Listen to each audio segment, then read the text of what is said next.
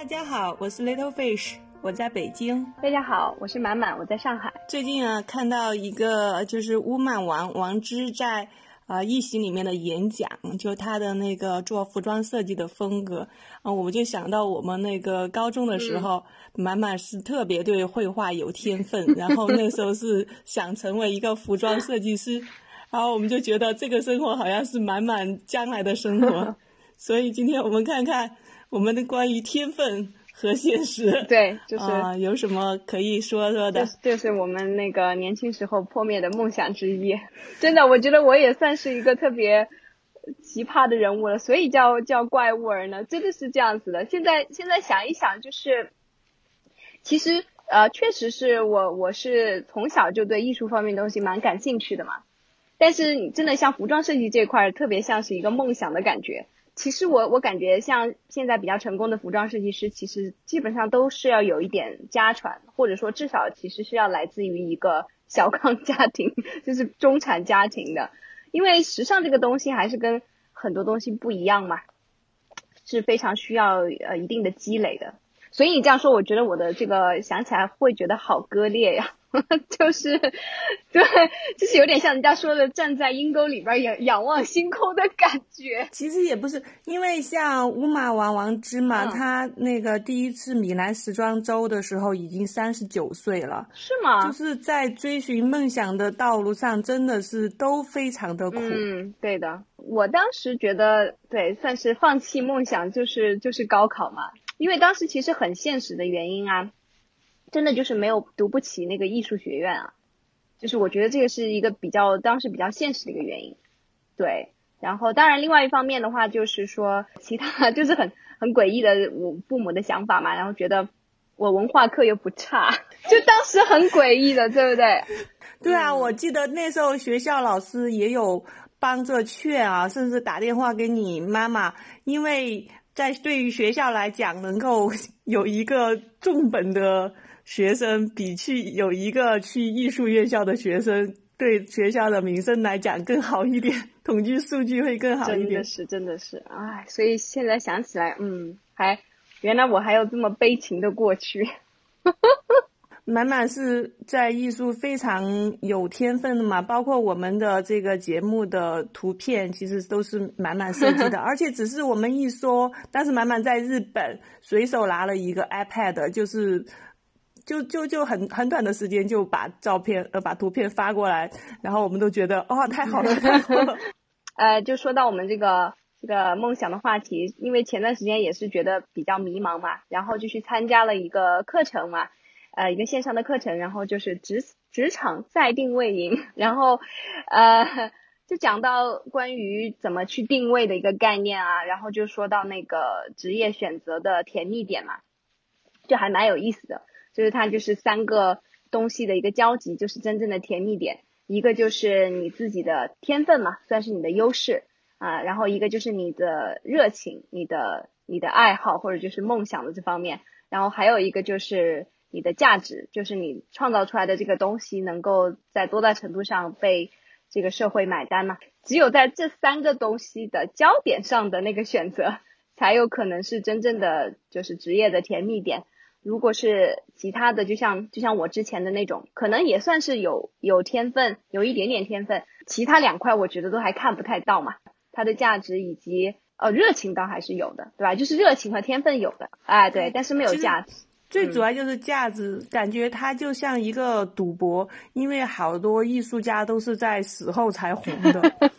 就是像我们著名的梵高，对，就是真的是。穷困一辈子啊，经受各种痛苦。对的，可能就是我们很难有勇气在这样的呃先例之后，还要义无反顾的踏上这条路。是的，是的，我觉得其实做艺术有一个最大的一个风险，就是嗯，它的成功的可能性确实要小很多嘛。呃，大家很多时候就会去选择一条相对更宽一点的路嘛。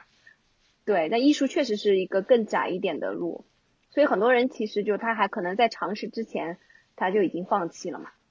对啊，因为很典型的一个例子就是李白嘛。然后李白一直认为他的天分是做官，所以很坚持的不去那个想当官，然后不惜写一些很谄媚的文章来那个呃嗯讨好达官贵人。但是大家都知道他的天赋是写诗呀。我觉得有的时候人也是这样，就是会嗯怎么说呢，就是追求那种拒绝自就追求逃离自己的，然后逃离追求自己的嘛，就有有点像是情感的那种一样。就包括我现在的话，我也会觉得，其实我自己就会觉得画画上面没有太大的天分，或者说如果说真的去做设计的话，其实还有很大的不足。我觉得部分是因为，其实因为我在这方面有一定的积累了，所以我反倒是会看到这里边的很多的深度、很多的困难，以及就是说那些好的人有多厉害。所以我越是了解了以后，就是人家说的嘛，对吧？你就是越知道你自己其实井底之蛙，就比较，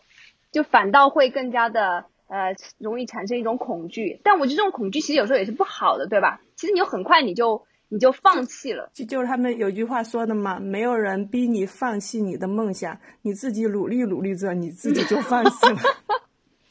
对的，嗯，大家会觉得这个生活是很现实的，就是要怎么样这个给自己一个经济条件的保证，这个是很重要的。所以其实，在就说脱离了。呃，生活的物质保障去谈梦想，好像是奢侈的。但是其实我觉得，从人生来讲，就是说，呃，没有了梦想，或者就是说一直干你不喜欢的事情，这个对你的生活来说，其实是还是蛮痛苦的一个事情。特别是到了中年之后，你虽然物质上得到了稳定，你就感觉生活就像一堆死一潭死水，不知道你你想要到底想要的是什么。那我觉得，其实你你像这种在艺术上的追求巨大成功，可能比较困难。但是就是说，去追求你梦想的一种生活方式，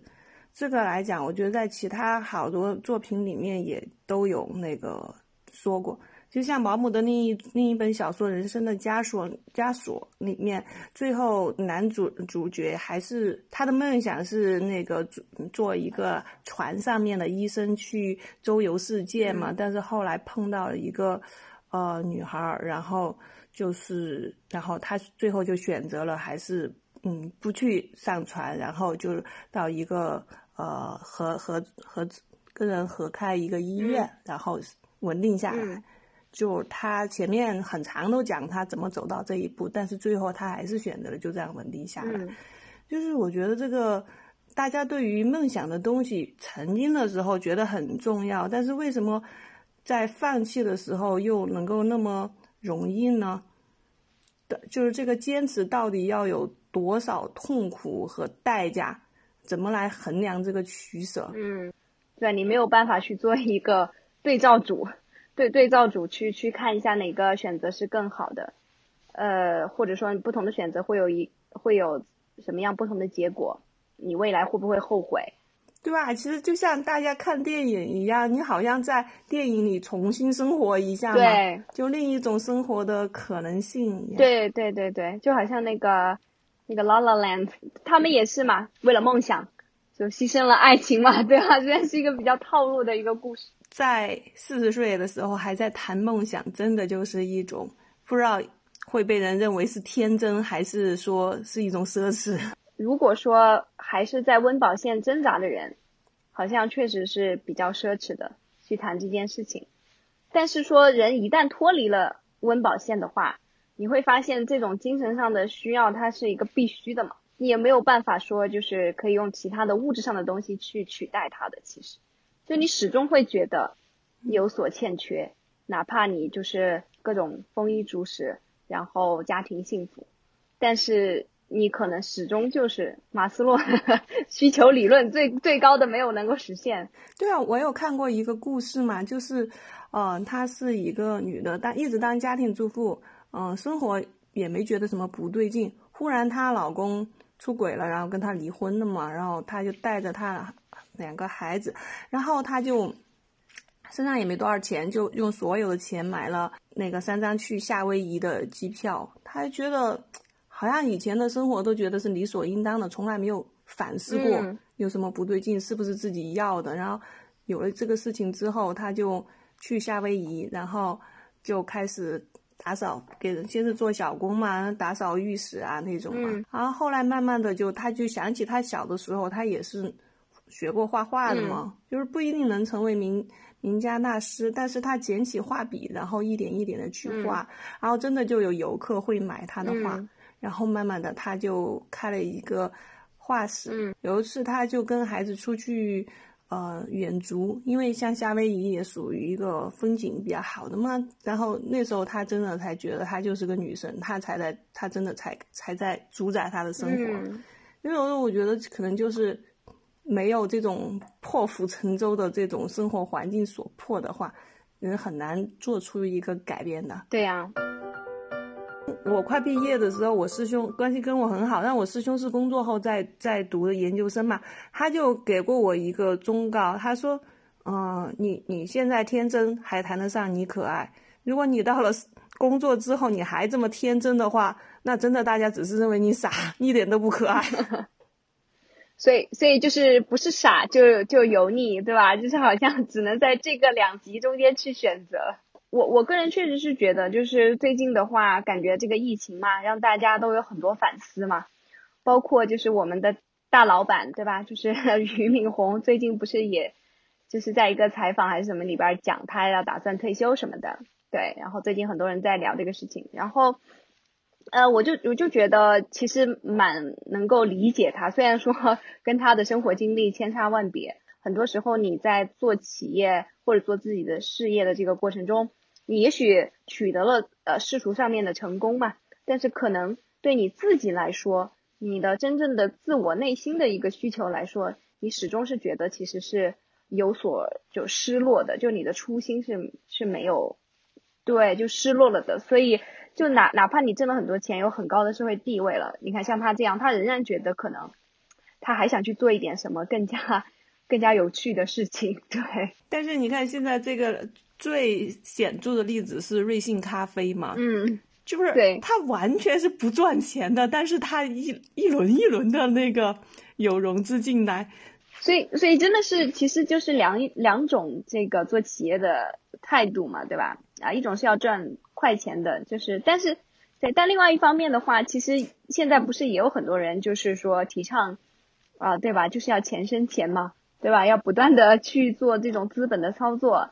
你才能够尽快的财务自由嘛。我觉得财务自由也是非常多人的一个真正的一个梦想吧。嗯，我觉得创业的话，你可能是觉得你做一件事情，然后对社会有利，然后同时你从里面得到收入，我觉得这种可能带来的成就感和满足感更多一点。如果你只是就是说把它当成一个做呃呃挣钱的工具，你无论是呃拿了投资人的钱，还是拿了那个嗯、呃客客户的钱，你你财务自由之后呢？嗯你你你的生活是怎么样？就像我就觉得，就像他们说梦想啊，就像一堆人去爬山，然后爬的过程都很累，然后爬到山顶了之后，一家大家在那欢呼，好开心，好开心。然后呢，三分钟之后，那我们下去吧。那梦梦想不是说只有那一个顶点，它是一个过程。对，其实有时候我们说那个呃，你可能像那些人一样达达不到那么高的高度，但是你其实追求梦想本身就是在干一个你你感兴趣的事情。对其实不管是痛苦也好什么的，你的精神是很富足的。是的，是的，他要么就处于一个嗯不用担心钱了之后的无聊状态，要不就是去寻找下一个刺激点。嗯，这这这没有意义。如果这件事本身并不让你快乐，你只是把挣钱作为一种乐趣的话，你你你就无法去满足你这个，只能让你的刺激点越来越大，越来越大，你才能够呃心里的那种空虚才能够排解。对，我我最近看一部电影啊，我不太记得它名字是什么，他就讲了一个，嗯、他们家族的男男男男的，嗯，到了一定年龄之后，他有一个穿越的时空的时空的本领，就想穿穿回去重新过，然后呢。他就探讨啊，如果你想，你想想你们，如果你是有这种能力的话，你会穿穿越过去，然后改变自己的决定，改变自己的历史，你会要一个什么样的结果？你会怎么样过这一生？他的爷爷就是想挣很多钱嘛，就不停的穿越回去，因为他就会知道怎么挣钱啊。然后就真的挣了很多钱，但是他过得不开心。嗯。主要是讲这个男主角他他怎么去领悟这个事情，然后他通过一次一次穿越之后，他会发现他并不会用这个很很神奇的功能去挣钱或什么，他就说最后发现他就是重新去过那一天，还是那样过，嗯。让自己去看待那一天，嗯然后让自己去把握那那平凡人的幸福。嗯你你有了这种能力，就是你重启生活的话，其实并不是把自己变成一个有钱人。当然啊，人因为他爷爷就就就把家里搞得很有钱，他们肯定不处于那个贫贫困线上挣扎的。但是他到他这儿，其实真的就是过一种很平凡的生活啊，很平凡的工作，是的，是的然。后每天就过好就行就。是我我觉得就是如果说呃人你的这个能量不够强大，你的什么精神不够强大的话，对吧？确实就很容易成为物质的一个奴隶嘛。就即即便你很有钱的话，你也可能是一个不自由的一个状态。嗯，但但如果说你有非常强大的精神的话，那我觉得确实就是很多的钱就是可以帮助你做很大的事情啊，创造很大的价值嘛。你你你把你做的事儿要赋予一定的意义和使命感，而不是说我真做真事儿就为了挣钱。是是，所以这个也是我觉得有的时候呃上市公司的那种悲剧，对吧？就是他没没有办法，必须要去面对这样的要给股东挣钱的这样的一个重负，就是所以就有可能确实就有很多矛盾的地方，这就是老于提出来的嘛，对吧？就是为什么他一直就感觉很很悔恨。确实，我觉得挣钱和就是不断的给股东创造更多的价值，跟教育这件事情本身是有一个矛盾的。就前几年不是这个小而美的概念好像挺火的嘛，很多人都在说，嗯，但是后来好像又开始这种，嗯，就是热钱进来了以后，就感觉就是没有办法，其实没有办法做小而美。哎，如果你真的做的很美的话，就会有人盯上你。嗯，我之前曾经看过一篇文章，好像它的题目叫做什么，就是不发展的自由，还说一本书还是这种，所以我就在想，有这种自由吗？就是比如说你做一个小的一个生意啊，你真的有就是不发不发展的自由吗？因为我感觉说，如果是创业这方面的话，感觉还是有一点不进则退的感觉呀，毕竟你是有竞争的嘛。你如果说，比如说你自己不做大的话，那你是很有可能被更大的东西吃掉的呀。那你还能够坚持小而美吗？但是这一点在那种有些百年老字号的餐饮企业好像可以做到啊，好像就一家小破店，然后就卖那么多碗。哦 哦，可能真的台湾挺多的，嗯其实他这个跟我们谈的其他梦想是一样的，他就像做艺艺术来讲，就是他不会有一夜成名，他都是一步一步积积累来的，都是你看着他好像别人什么，他一下做做民宿就成功，他可能之前就就家里就是搞搞搞旅游业的是吧？也有可能是，嗯、他那个地方本来就是呃已经有了一定客户群的，就是他其实都是积累来的，没有一夜成名的这种。真的是，真的是，我觉得从这种意义上来说，很多时候我们的梦想其实就是看到了人家成功的一个结果，对，然后就开始在脑子里面构想，然后我也可以这样，但但其实，嗯、并没有这样的一个虚幻的缥缈的东西，它，嗯，所谓的梦想，它就是一点点每天的这种很辛苦的呃训练也好，对吧？或者说是非常琐碎的事情去处理，然后慢慢慢慢积累出来的。像我，我就是我小时候嘛，就是我的那个腰和那个韧带都不好，我觉得我应该不是一个适合跳舞的人。但是，嗯、我工作之后，然后我就开始学习肚皮舞，嗯，然后那个，其实这是个很孤独的爱好，就是 就是凡是我参加的肚肚皮舞的那种培训班，最后都办不下去了，因为这个。这个这个，他对这个学习的人其实会有一定门槛值，就是你对身体的控制度，然后它不像瑜伽，你想学就学，你缺课也没关系。他这个就是其实还是有一点难的。然后呢，但是我这个事情就能够坚持哎，虽然我知道我不太有可能去有机会站在舞台上表演，嗯，因为这个甚至我都没有什么机会在朋友面前表演。因为肚皮舞这种舞蹈，可能就是说它的服装会比较呃比较那个暴露一点，嗯、就是 不太适合朋友之间，比如说呃公司年会什么的，你都不太可能去表演这种这种舞蹈哈。嗯，但是呢，就是完全是一种自我欣赏状态。啊，我这个对我这个事情好一直一直在坚持嘛。然后可能说唯一的正反馈就是我现在那个呃，就是那个舞蹈班儿。有一个打扫卫生的阿姨，然后之前我在更衣室的时候，有时候会跟我聊天。后来有一天，他发现我，因为我之前游泳嘛，那那个地方还同时可以游泳，然后他发现我在那个跳肚皮舞，然后他就，然后他就在看看完之后，我到更衣室的时候，他又跟我说，他说哇，我很喜欢看你跳舞，就是。因为因为因为我我的老师吧，他会他是一个比比我丰满，然后个子比我矮一点。他说我觉得你的身形很适合跳这个舞，但是我我当时我就觉得哎好吃惊啊。后来我就发现那个只要我去上课的时候，就最后我们不是刚开始是基本功，最后是串联舞蹈的时候，他都会坐在那儿看上十分钟啊那种。他他不是一直在那个会所里打扫卫生嘛，都会在那儿看上十分钟。啊，我就有时候我就觉得。有这么一个观众也是，也也还还好。人人家说就是这是你的第一个粉丝啊，你这个呃不是有有一个他的演讲，就是说那个一个一个孤独的去 一一个孤独的跳舞的人，他就是一个疯子嘛。但是是第一个跟随者把他变成了一个领袖。不是他们那个有一个很有名的 TED Talk 里面就是做了一个实验嘛，对吧？后来曲子所有人都都加入了这个舞蹈。尬舞的一个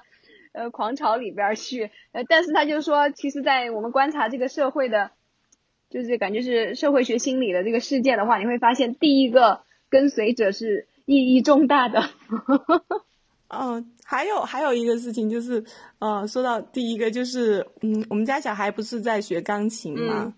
然后我之前有有那个陪着他学嘛，然后之后自己有一次就是。嗯，就是他们学校已经下课了，然后我们去的比较晚，然后老师授完课之后，他们家小孩就在琴房里面练，然后我就在外面练。他就是外外面教学的那个地方是是透明的玻璃，然后我就在那练练练。然后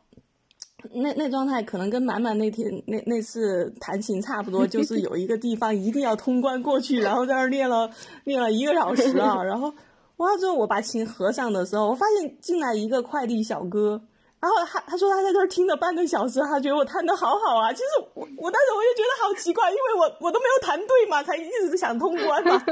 然后后来我又觉得，哎，有些东西其实可能你永远上不了台，跟很多人。表演，或者是你也走不到一个很巅峰的一个状态，但是在这个路上能够温暖一些人，我就觉得是一个很好的事情。然后你自己也比较开心。是的，是的，就是我我忽然想到的一个问题，其实也是这这几天我在思考的一个问题嘛，就是说关于这种爱好与专业这两个东西的一个对比。嗯，因为很多时候我们可能对一个嗯看上去。比较美好的东西都比较容易有幻想嘛，对吧？不管是画画、那个弹琴、跳舞，或者是写作，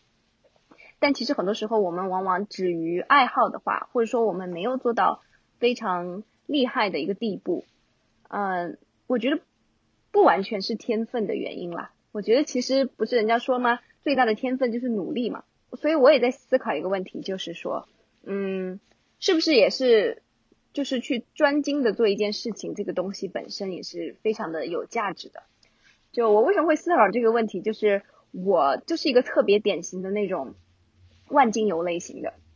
对，就尤其是小时候，对吧？被妈妈就是也是各种培养啊，琴棋书画各种其实都会的啊。可是呢，就是没有没有任何一个东西，其实到后面是呃精专下来的。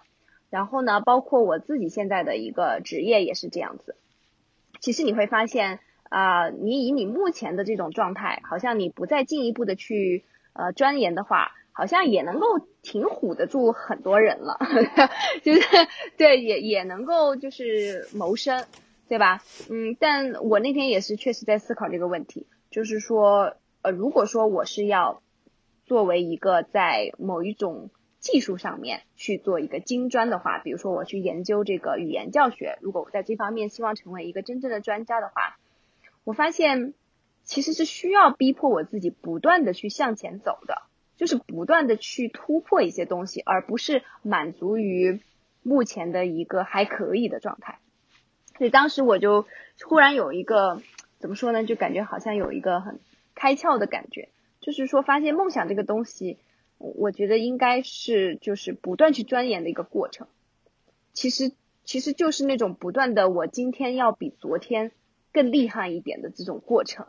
对我，我觉得这个其实蛮蛮重要的，但是这个也是要求就非常的非常的高。但是另外一方面的话，就你如果说你能够始终在这样的一个状态下，感觉是很幸福的，对吧？你就是那种所谓的呃一直在路上的感觉。就即便是你最后也不能达到一个相当高的一个状态，对吧？呃，但是你始终对你自己来说，你是不断的有超越的。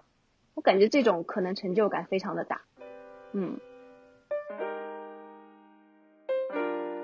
就就是说，我看一个 TED 演讲，就是说毁掉梦想的五个建议，其中有一个像满满说的，就是说得到一定成就的时候就停止了。嗯，另一个另一个就是说把责任都归归到非自己身上，行业不好。其其其实我我真的还是觉得就是呃那个在自己的身上克服这个时代嘛，对吧？我觉得还是还。从你就算说大环境不好，是的，可能你在世俗上的成功，嗯，可能机会比较渺茫，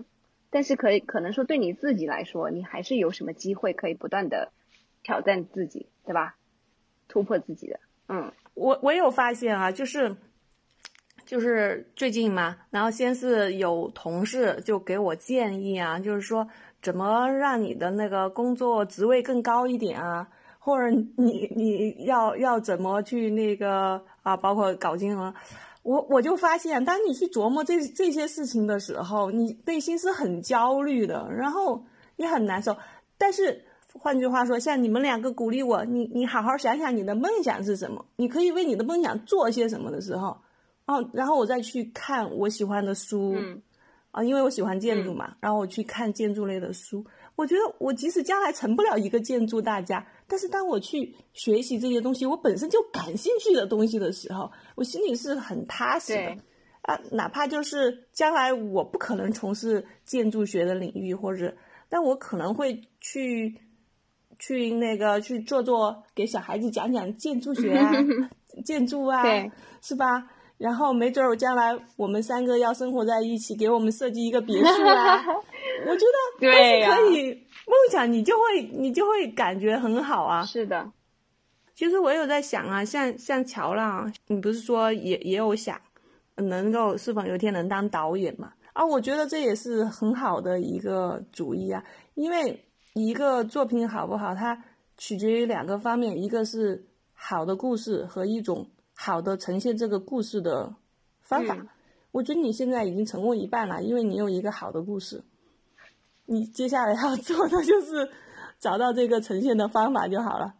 但是我觉得更主要是你追求的不是说有五百万的关注度，而是你一个可以交付的产品。对，你是把它当做一个可以交付的东西来做。那其实我就觉得，那这种情况下，是不是你先降低你的标准，先交付一个看看？就是如果你要做媒体的话，你最重要的就是要流量嘛。你就是要千方百计吸引到足够的流量，就是这样。那你一切的出发点，其实这是基本的一个出发点。但如果说你是文艺的，你是做那种写作，真真的是写文学方文学作品，或者你写那种拍作家电影，对吧？那就不一样了。你确实，你追求的不是不是流量，而是它比较更长远一点的价值。其实我我们十年前。刚入职场是吧？面临很多的困惑，然后还包括要在职场，因为我们不是说那种有有经济基础，你从一开始就可以无限投入去追求梦想的人。那你你用用这十年打造一定的经济基础，然后现在去干一些你喜欢干的事情，我觉得不算迟。特别是我觉得像满满和和乔和乔拉这样两个有天分的人，little fish 也很有天分呐。